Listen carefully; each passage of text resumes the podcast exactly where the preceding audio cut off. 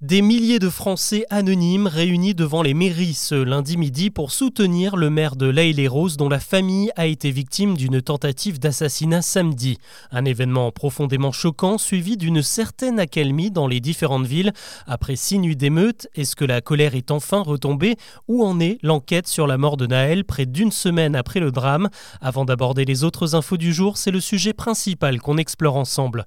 Bonjour à toutes et à tous et bienvenue dans Actu, le podcast qui vous propose un récap quotidien de l'actualité en moins de 7 minutes. On y va 3300 interpellations. Après six jours d'émeutes qui ont embrasé la France, le bilan policier est assez impressionnant. Et pourtant, dans la nuit de dimanche à lundi, la situation s'est nettement améliorée. Seulement 157 personnes arrêtées, c'est dix fois moins que les jours précédents. Les dégradations, elles aussi, ont été moins nombreuses.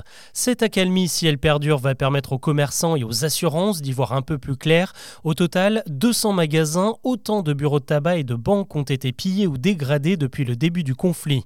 Beaucoup vont mettre des semaines à tout remettre en état avant de pouvoir ouvrir, d'autres vont carrément devoir déposer le bilan car les assurances ne couvrent pas tout, les franchises sont très élevées et la perte d'exploitation n'est pas souvent comprise dans les contrats. L'Alliance des commerces vient d'ailleurs de demander la création d'un fonds d'indemnisation à l'État. Certaines régions ont déjà sorti le chéquier, exemple avec le Grand Est qui promet 10 millions d'euros pour les sinistrés. Du côté de l'enquête, un élément déterminant est venu s'ajouter au dossier. Ce lundi, le deuxième passager de la voiture de Naël qui avait pris la fuite s'est présenté à la police. Il a été entendu toute la journée pour enregistrer sa version des faits qu'il a déjà en partie livrée à la presse. Il affirme que Naël a été mis en joue par les deux policiers qui ont sorti leurs armes, que l'un d'eux lui a mis un coup de crosse au visage, ce qui lui a fait lâcher le frein de la voiture automatique qui a donc démarré toute seule.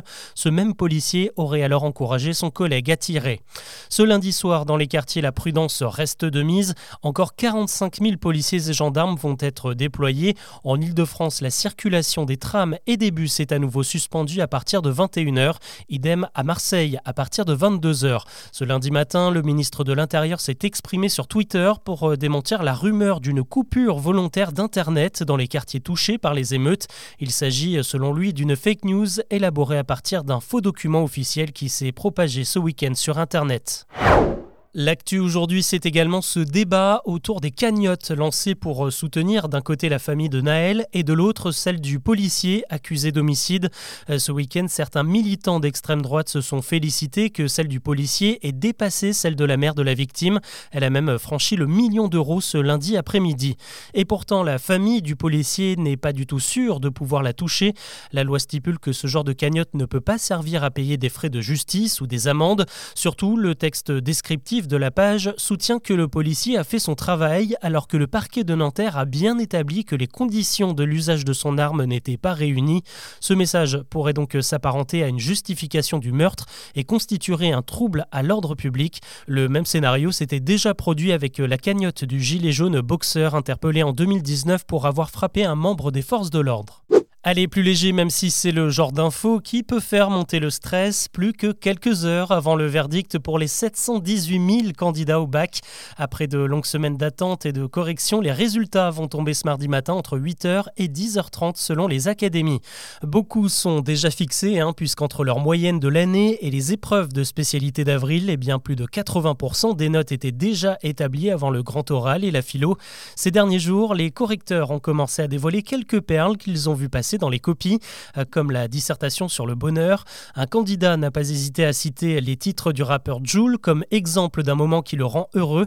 Un autre a pris comme référence l'ours Balou du livre de la jungle, auteur du célèbre Il en faut peu pour être heureux.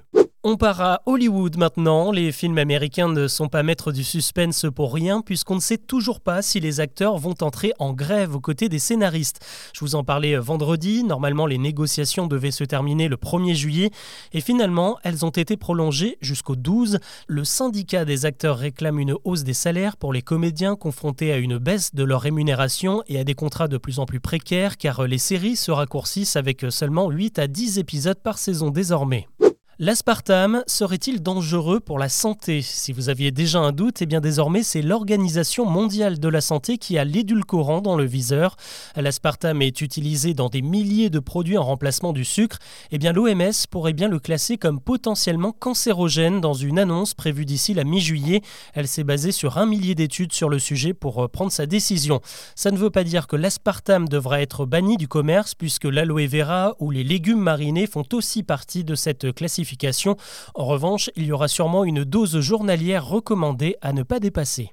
Le Louvre, Notre-Dame de Paris, le parc des Buttes-Chaumont, autant de lieux emblématiques de Paris qui verront passer la flamme olympique dans un peu plus d'un an, les 14 et 15 juillet 2024. Le parcours parisien de la flamme a été dévoilé ce lundi. Il se fera en deux étapes, d'abord à Paris intramuros le 14 avec un départ sur les champs, puis un passage dans le quartier Saint-Germain, au mémorial de la Shoah, à Notre-Dame, au Bataclan, à l'Olympia et une arrivée à l'hôtel de ville. Le lendemain, le 15, elle va faire le tour de la capitale pour drainer un public euh, plutôt de banlieue, des étapes à la porte de la Chapelle, à la Butte aux Cailles, à Boulogne ou encore dans le quartier de la Goutte d'Or. Le jour de la cérémonie d'ouverture, le 26, la flamme s'offrira une croisière sur les canaux Saint-Denis et Saint-Martin avant de rejoindre la Seine. On termine avec une fête, celle du cinéma. Elle a débuté ce dimanche et se poursuit jusqu'à ce mercredi. Une édition marquée par l'inflation puisque le billet passe exceptionnellement de 4 à 5 euros. C'est la première fois en l'espace de 8 ans. Malgré tout, c'est l'occasion de se faire plaisir avec pas mal de films à voir en ce moment entre le dernier Indiana Jones, le film d'animation Spider-Man, le blockbuster consacré au héros Flash. Il y a aussi Asteroid City de Wes Anderson avec son casting 5 étoiles. Et pour les plus jeunes, on peut citer élémentaire des studios Pixar et le film Miraculous qui sort justement ce mercredi. Voilà ce que l'on peut retenir de l'actu aujourd'hui. Je vous donne rendez-vous demain pour un nouveau récap.